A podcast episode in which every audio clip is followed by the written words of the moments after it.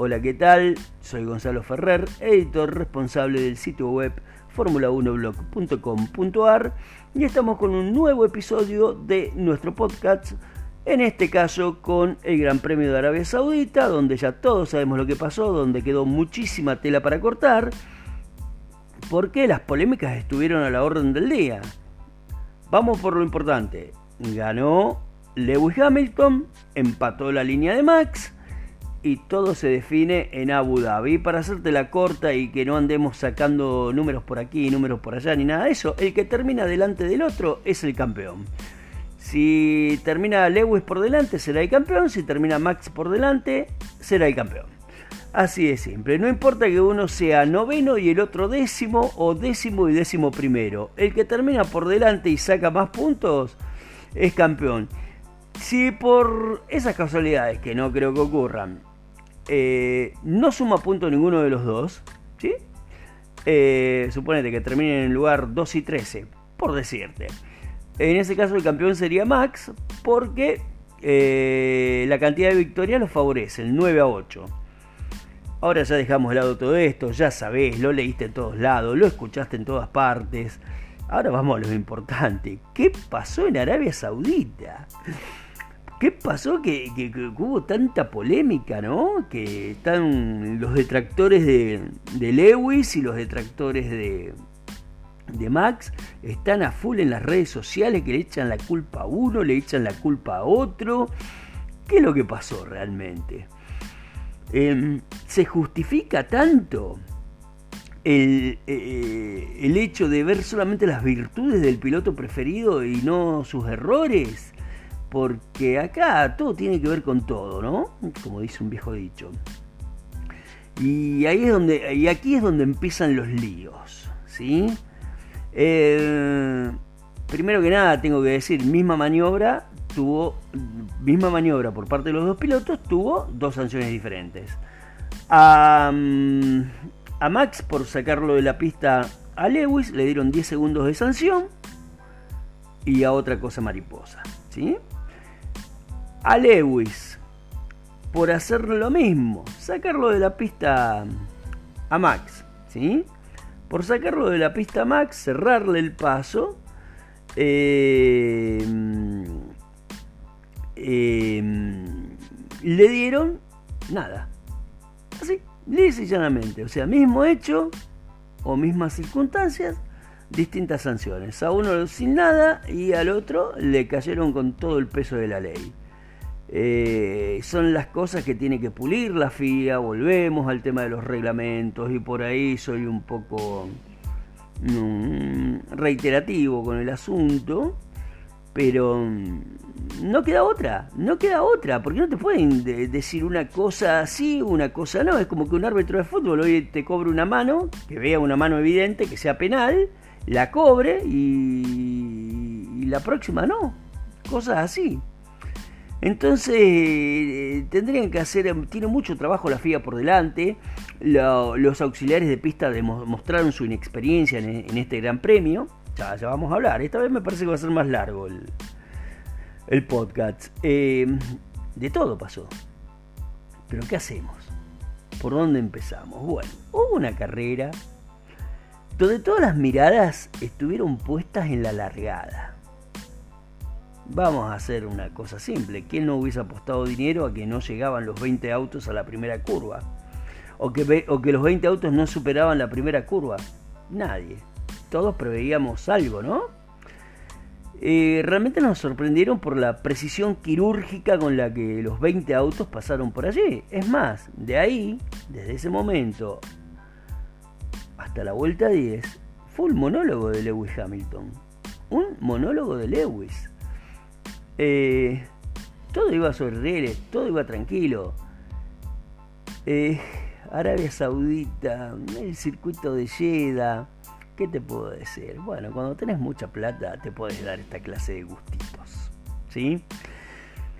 Porque Jeddah no es más que el capricho de unos cuantos millonarios o de un estado que yo no conozco las necesidades de Arabia Saudita, ¿no? Aclaro.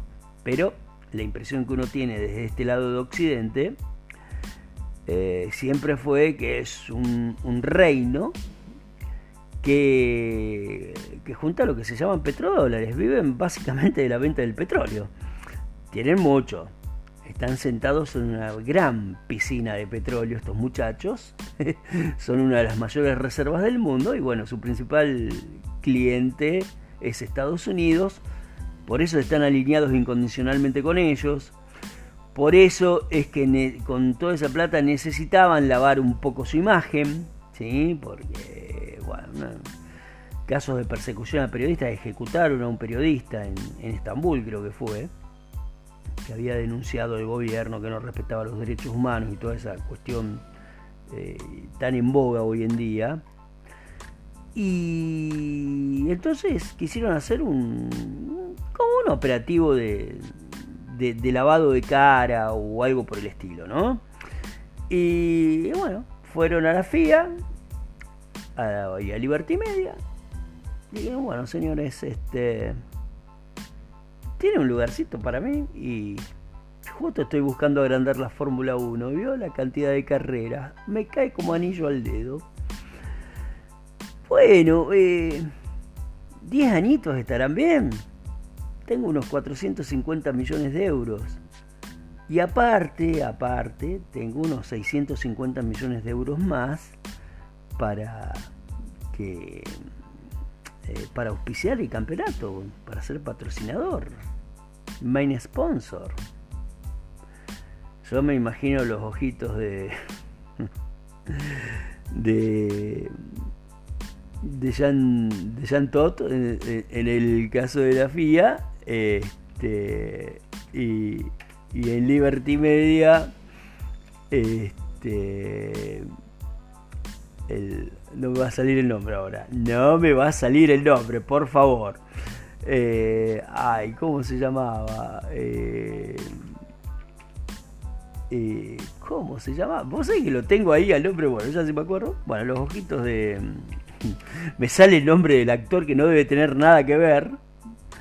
Este, pero mm, no, no me sale, no me sale y me estoy tratando de acordar y estoy ahí. Chase Carey, ¿sabes en quién pensaba yo? Chevy Chase me salía.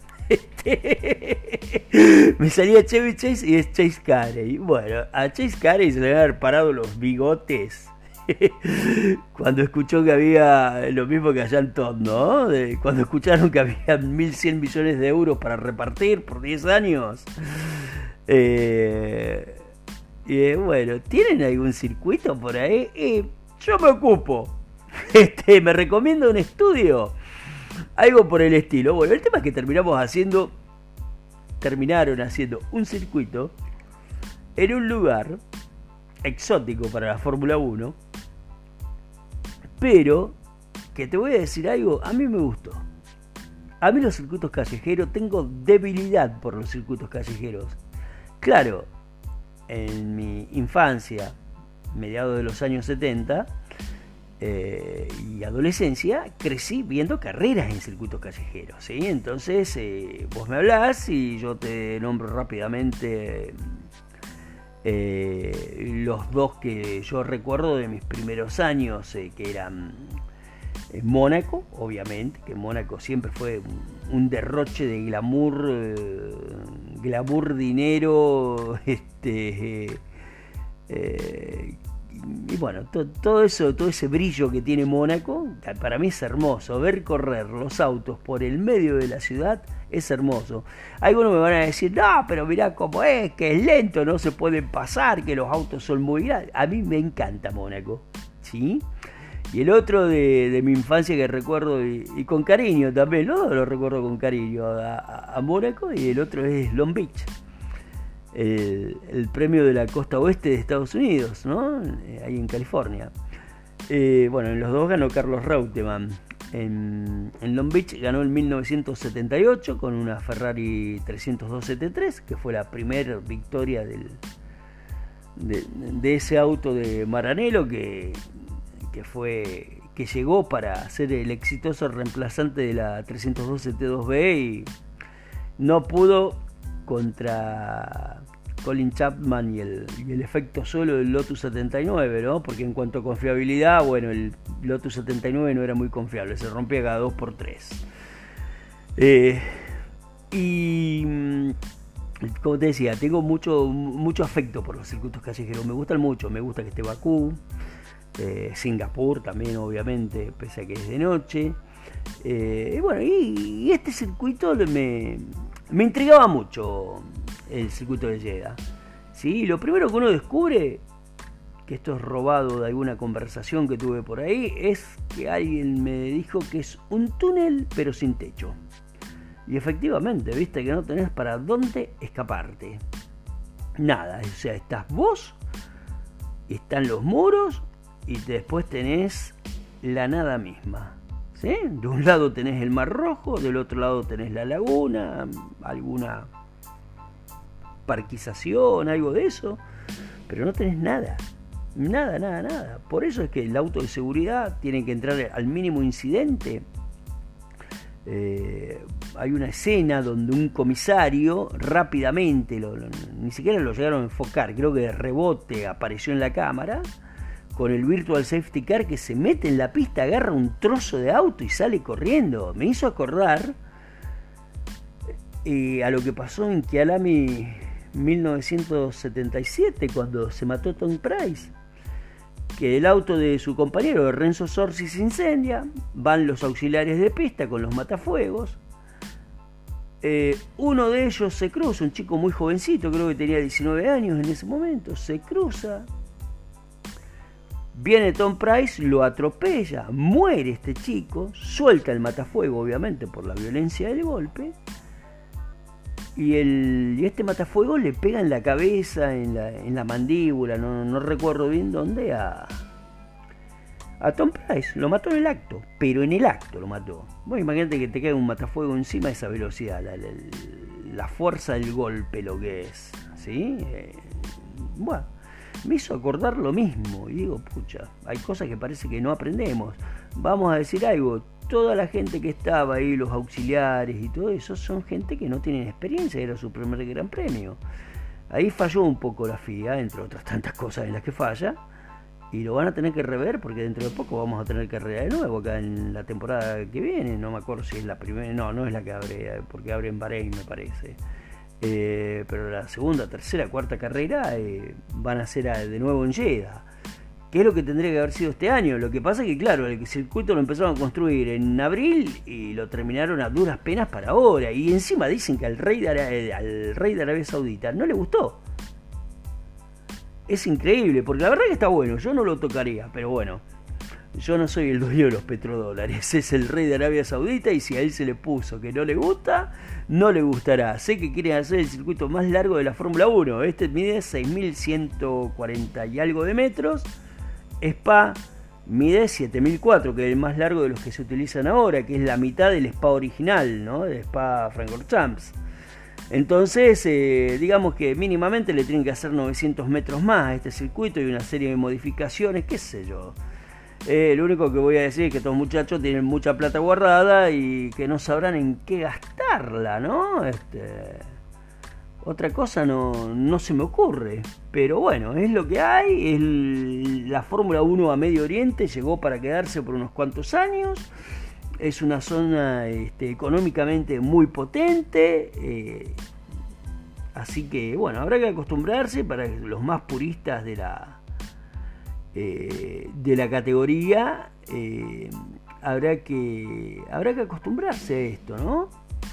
Habrá que acostumbrarse porque, eh, bueno, la Fórmula 1 abre nuevos escenarios. Y es lo que hay. Y si cada vez ponen más carrera, bueno, cada vez harán falta más escenarios. Vos fíjate que hoy en día no es que desapareció la Fórmula 1 de Europa, porque no es así, pero se buscaron muchos puntos de alternativa. Cuando eh, te digo, en esa Fórmula 1 de los años 70, 80, lo más exótico era Japón y la gira americana, que eran Canadá, Estados Unidos, eh, Brasil y Argentina y Sudáfrica, y no había más. eran una, dos, México todavía no estaba, México recién se reincorporó en 1986 me parece y después salió y volvió a entrar y bueno, y, y, habría que ver. Habría que ver ahí, ¿viste? entonces, bueno, es lo que hay, es a lo que hay que acostumbrarse. Y bueno, este tendremos que, ver estos destinos como algo normal y natural, ¿no es cierto? Que salvo por el calor que pueda afectar un, poco bastante a los motores o la arena del desierto, cosas así, yo la verdad que no le veo muchas eh,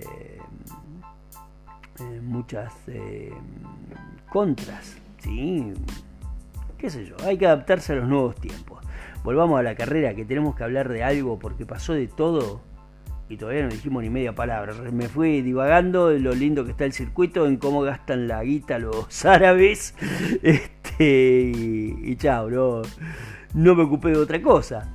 Pero bueno, el tema sería el siguiente. Eh, ya de las sanciones de Michael Mass y de los comisarios y todo eso ya nos vamos a ocupar porque estos muchachos tienen varias, tienen, tienen varias, ¿sí? Entonces ya nos vamos a ocupar. El asunto es que, mm, ¿qué hacemos? Eh, a ver, la carrera estuvo bien ganada por Hamilton, ¿sí? Y ya después vamos a entrar en detalle en todo lo que sucedió. Eh, pero primero vamos al tema de la trampa. Dos safety car, dos, eh, dos, dos, virtual safety car y dos banderas rojas en pocas vueltas. Eh, es un, un, poco mucho, ¿no? un poco mucho en, en poco tiempo. este, este, o sea que fue una carrera llena de incidentes, hubo incidentes por todos lados. Ah, recordad que bueno, se, pegaron Mick Schumacher en, en la segunda salida, primero fue Nikita Mazepin, después Charles Leclerc le pegó a, a Checo, fue una carrera llena de incidentes, tiene que ver el ancho del circuito, un circuito muy muy rápido, muy rápido y muy angosto. Un, Mónaco de alta velocidad, no sé cómo definírtelo. El tema es que tiene, viste, que parece que le sacaron partes a cada circuito. Este, eh, bueno, el tema es que no está mal. Vamos a la parte de esa que no está mal. Pero eh, lo que a nosotros nos importa de toda la carrera, vamos a lo importante, Lewis y Max. No hay otra cosa en los otros 18 pilotos quedaron absoluta y totalmente relegados porque la definición que nos están regalando estos dos muchachos no solamente es feroz deportivamente hablando, y me parece que ya hasta trascendió el hecho deportivo, porque el hecho de Maxi no lo estoy criticando, ojo, porque yo si llego a perder así, también estaría eh, muy enojado. Tal vez por una cuestión de caballerosidad deportiva hubiese saludado y me, iría, ¿me entendés? Pero bueno, eh, están tan caldeados los ánimos por, la, por esta lucha que no le voy a caer ni a Lewis ni a Max en ese sentido. Nos vamos a centrar en la, en la pelea entre ellos. A ver, ¿usan todas las armas legales disponibles? Todas y cada una. ¿Usan armas ilegales? Los dos. Usan todo lo que tienen a mano, pero todo lo que tienen a mano para embromar al otro. ¿Sí? Acá no hay monjas, muchachos. Las monjas las encontramos en un convento. Un tipo que quiere ser campeón de Fórmula 1 no anda con demasiados dilemas morales. ¿Sí? No anda. Después veamos la culpa, la no culpa, lo mala que son las sanciones de la, de, la FIFA. Mira vos, me acordé de cuando hacía fútbol, que no hay mucha diferencia entre la FIA y la FIFA, ¿no? Este, eh, tiene que revisar el reglamento de sanciones, eh, la FIA lo, debe revisar porque no es eh, algo para quedarse muy callado. Max ya protestó algo, bueno, Lewis y Mercedes, mientras a ellos no los toquen, no van a protestar. El día que le caigan encima a ellos, veremos. ¿sí? ¿Merecía sanción Max? Y sí, ¿qué querés que te diga? Merecía sanción. Eh, no sé si en el choque. ¿Sí? Vamos a ponerle choque o el toque, el roce, lo que sea que hubo. Porque Max frena para dejarlo pasar, para devolverle la posición a Lewis. Y Lewis venía 30, 40 metros atrás, o sea que tenía tiempo de, de esquivarlo, ¿no? Y Lewis no lo quiso esquivar porque, ¿qué pensó? Dijo, ah, me deja pasarlo acá y me agarra después con el DRS. No, yo me meto atrás. No sé si calculó mal, si Max todavía frenó un poco más. O sea, se quisieron sacar ventaja, sí, los dos. Vamos a hacer justo con los dos. Se quisieron sacar ventaja los dos y y fue un, desentendimiento de parte de los dos terrible. Con resultado, bueno, decir que no pasó a mayores, porque si esto termina con los dos abandonando o con Lewis abandonando, Dios mío, ¿cómo estarían hoy las redes sociales? Este, estarían arriendo, estarían los dos equipos. Muchachos, dejen de llorar. Tanto Toto como Cristian, dejen de llorar, ¿eh? No quiero usar palabras que se usaban en otra época, pero sean más. Ustedes me entienden, ¿sí? Este, dejen de llorar, dejen de llorar. ¿sí? Parecen futbolistas. Neymar, ¿qué hace Neymar? A Neymar lo soplás, ni siquiera lo rosas, lo soplás y se tira al piso como si lo hubiesen tirado con una salva completa del acorazado Bismarck, con los 8 cañones de 381 milímetros. Bueno, lo que están haciendo Toto y Christian Horner es exactamente lo mismo. Son los jefes de equipo, muchachos. Compórtense, den el ejemplo ustedes. Por favor, compórtense, no sean llorones, por Dios, no sean llorones, acepten las cosas. O sea, si no estás de acuerdo, protestá, pero protestá con altura. No, voy y te denuncio a la FIA. ¿Qué hacían los Team Radio de la FIA? Quejándose, eh, casi lo matan al, al ingeniero de Mercedes, casi le da un infarto ahí cuando hablaba con la FIA, con eh, Roll Meadows casi le da un infarto, pobrecito. Después está bien que lo hayan premiado y lo hayan hecho subir al podio a recibir el premio para el equipo, pero sean menos llorones. En serio, muchachos, son hombres. ¿Sí? Y no lo digo en el sentido despectivo de la palabra. No sean llorones. Ganen bien, ganen o pierdan, pero con dignidad. No sean llorones, por Dios.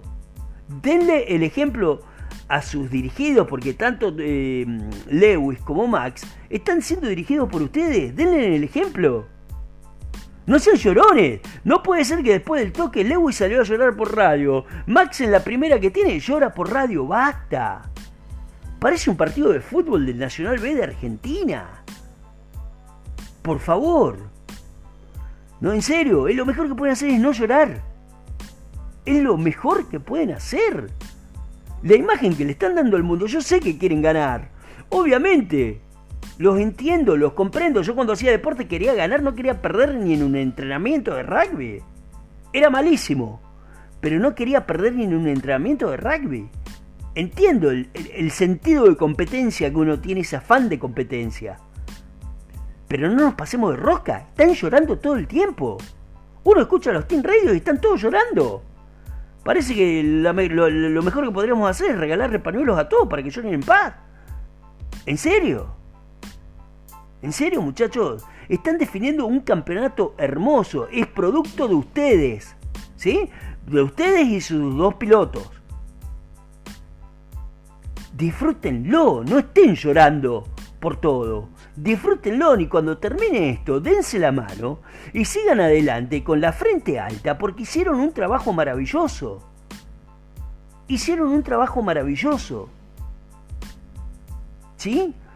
Ya sé que Toto Lewis, eh, Toto Lewis, Max y, y, Cristian no escuchan este podcast, estoy seguro.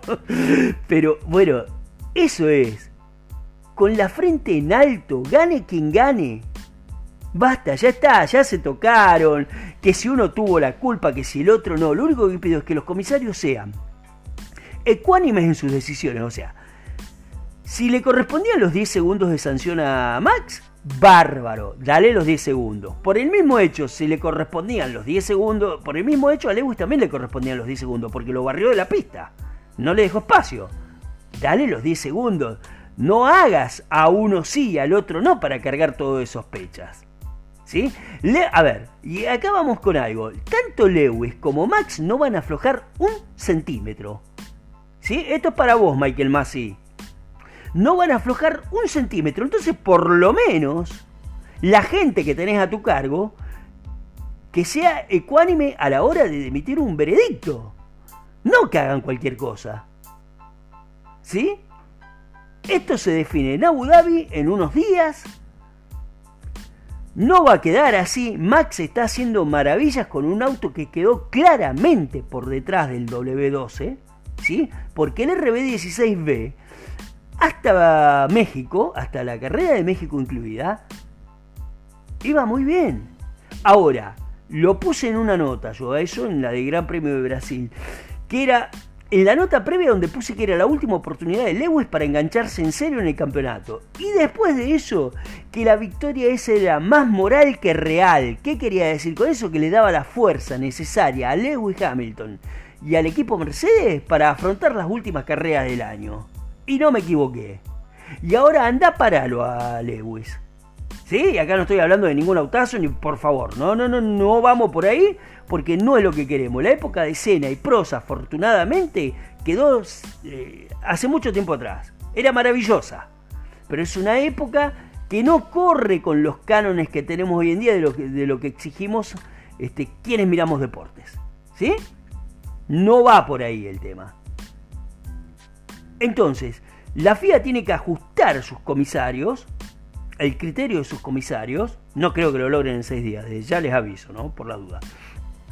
Y además, tienen que dejar que peleen en pista y van a seguir peleando porque son dos luchadores. Son dos luchadores. Lewis y Max son dos luchadores. Son dos pilotos extraordinarios. Son, como puse en la nota de ayer, el rey y su sucesor. Son dos pilotos extraordinarios. Si se lo comió la presión a Max, a Max, si perdió la confianza después de Brasil, es todo obra y mérito de, Lewis. ¿Sí? Y del equipo Mercedes, porque Mercedes le dijo, mira, vamos a arreglar el W12, lo vamos a poner en modo picante. ¿Se acuerdan del, del Party Mode? esa fue la, idea, cambiar el motor y party mode todo el tiempo. Bueno, listo. Y vuela. Vuela, está bien, ese motor dura la carrera que viene y chao. Después lo tenés que tirar a la basura, guardarlo de recuerdo como el motor con el cual Lewis, si no hay ningún inconveniente, consigue su octavo campeonato. Es simple.